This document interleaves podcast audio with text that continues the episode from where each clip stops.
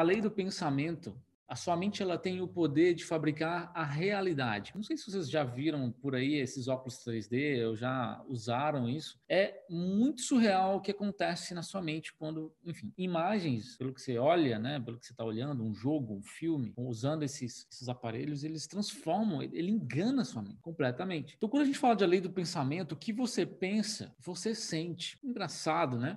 Então, no nosso mercado, mercado financeiro, ah, na nossa área de modo geral, se você is pensa que é um perdedor, você se sente um perdedor. Se você pensa que é um ganhador, você, enfim, se sente um ganhador. Você vibra o que você pensa. Então, enquanto muita gente pela internet está preocupado, não, eu vou operar, eu vou operar, eu vou aprender mercado, eu vou abrir uma empresa, eu vou criar uma parada louca, é, com uma estratégia, com uma técnica, seguindo alguma coisa, ela esquece de que o sucesso do que ela vai fazer ou quer aprender na parte técnica da coisa depende muito do que ela pensa. Então, você vibra o que você pensa e sente. Vamos dizer, somos seres vibracionais, tá? Interage com o universo, aquela coisa de um segredo. Eu penso que sou essas coisas. Eu penso que tenho é, essas qualidades também. Mas eu tenho que pensar por mim, não por que você pensa.